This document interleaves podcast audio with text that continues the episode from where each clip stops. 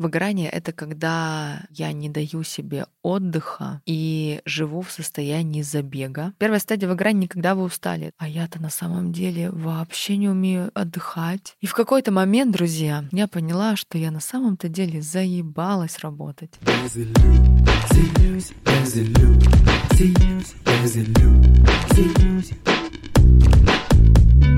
Всем привет, меня зовут Юлия Терентьева, и это подкаст «Без иллюзий». Я глубоко убеждена, что иллюзии из жизни каждого человека, особенно их много в тех сферах, где вы не чувствуете роста и развития, в финансах, любви или карьере. В каждом выпуске я отвечаю на ваши вопросы, помогаю расширить рамки мышления и раскрыть силу ваших мыслей.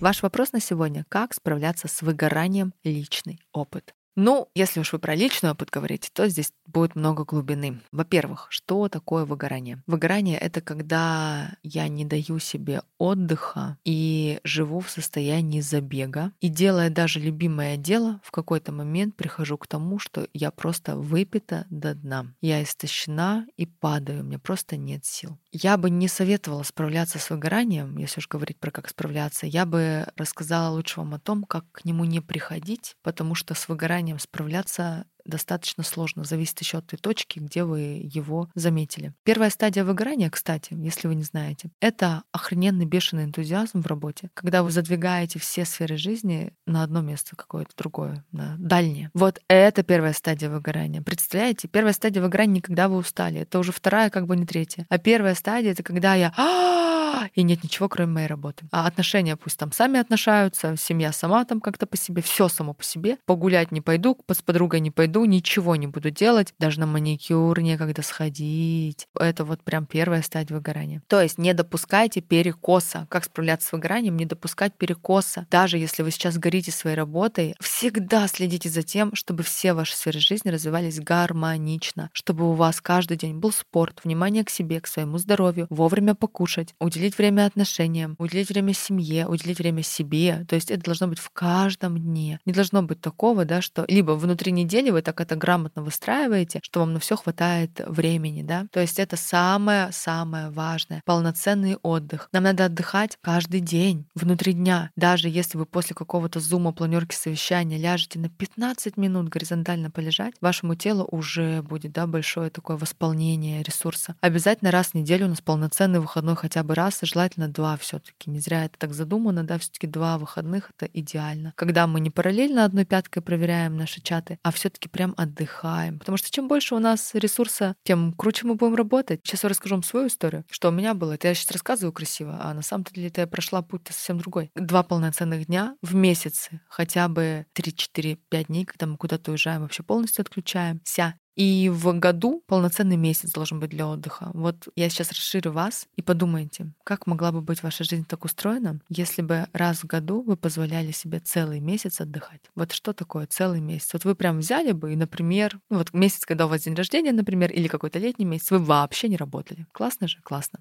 Вот подумайте, как это в вашей жизни можно организовать. Что касается моего личного опыта, ну, тут вообще все интересно. Сейчас думаю, что это будет много кому тоже актуально. У меня очень много много энергии. То есть я супер э, такая бомба, пушка, петарда. Я очень энергичный человек. И этой энергии, мне кажется, хватит, чтобы сдвинуть просто гору с места, если у меня появится такое желание. То есть энергии очень много. Но есть нюанс некоторый. Когда я пошла в школу в 7 лет, запустился один очень интересный механизм, который я увидела недавно. Запустился очень интересный механизм. И поскольку я росла без папы, да, то есть такая уже травматика, мне внутренне важно было доказывать, что я хорошая, что я заслуживаю любви. Ну, эта травматика будет у всех практически детей, кто вырос без одного родителя или без родителей, или когда вам говорили постоянно, что вам надо что-то доказывать. Ну, то есть такая очень распространенная травматика. А теперь представьте, у вас дохрена энергии, и у вас нет предохранителя к этой энергии. Вот это была моя история. То есть я не понимала, когда нужно отдохнуть, где я устала, где уже хватит. То есть у меня все время в организме запускался вот этот процесс э, доказывания, о котором я вообще не подозревала, потому что мне казалось, что я легко учусь, у меня все легко, у меня все все легко. Ну потому что энергии много, и когда много энергии, ты даже не можешь вовремя распознать это. То есть когда у человека энергии поменьше, он гораздо быстрее понимает, я устал, там еще что-то. А у меня как будто, знаете, а, реактивный мотор, двигатель, и я кучу-кучу времени работаю, там могу могу немножко отдыхать, и опять работаю, работаю, работаю, работаю, и предохранителя нет, мне никак в голову не доходит, что я вообще-то устала, и можно было бы побережнее к себе, и можно отдохнуть. А теперь все это накладываете на базу такую, что мужчины-то нет у меня, папы, да, и что мужчинам-то доверять нельзя, никому доверять нельзя, мир-то небезопасен. И тогда что? Ну что, надеяться можно только на себя. Надо херачить в 10 раз больше даже. И вот это все, то есть мой сильный, прекрасный Марс в астропсихологии, да, в астрологии, он силен сам по себе, но он еще и травмирован. И тогда я работаю, работаю, работаю, работаю, работаю. Я вам так скажу, наверное, с 7 лет реально я как на вот этот вот фронт заступила,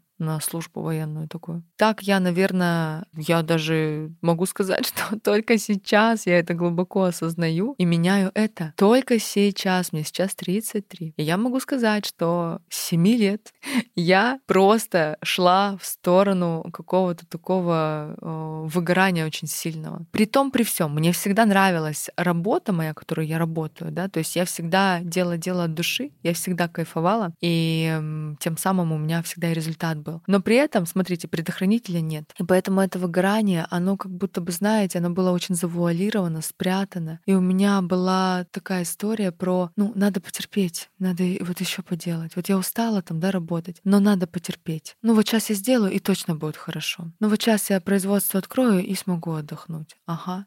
Сейчас я четыре года прошло, как производство открыла, и что-то все никак не могу отдохнуть. И все время этот механизм меня закручивал, пока я это не осознала. Астрология Спасибо огромное, да, это тот инструмент, который мне помог это подсветить. И я увидела, что а я-то на самом деле вообще не умею отдыхать, просто останавливаться, там где-то замедляться, жить. Я классно все делаю, у меня все классно получается. Но это не очень бережно к себе. Это не очень про чувства к самой себе. Это не очень про контакт с самой собой. Это про избегание чувств. Ну, куда мы все время бежим? Куда? Туда, где нет чувств. То есть мы, избегая чувств, все время бежим. И вот когда я это осознала, когда я это поняла, знаете еще, что мне помогло это понять? Я нашла, мама у меня нашла мой детский какой-то такой дневник и принесла мне, говорит, о, Юля, смотри, что я нашла. Я говорю, о, а там дневник типа восьмого класса. И я его листаю, перечитываю, ну, там всякое такое разное, да, и тут строчка, которая просто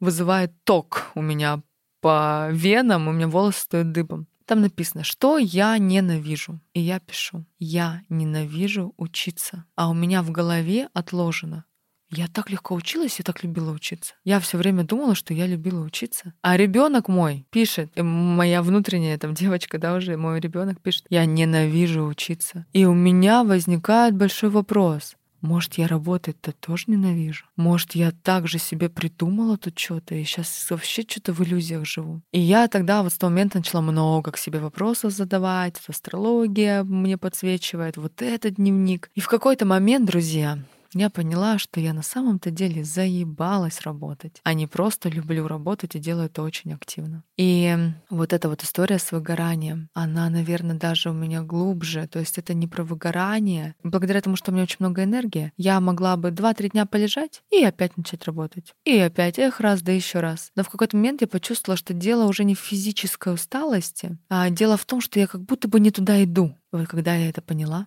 я очень многое изменила в своей жизни и в своем проекте, и вообще в отношении к себе и к миру. Но об этом я расскажу как-нибудь в другой раз.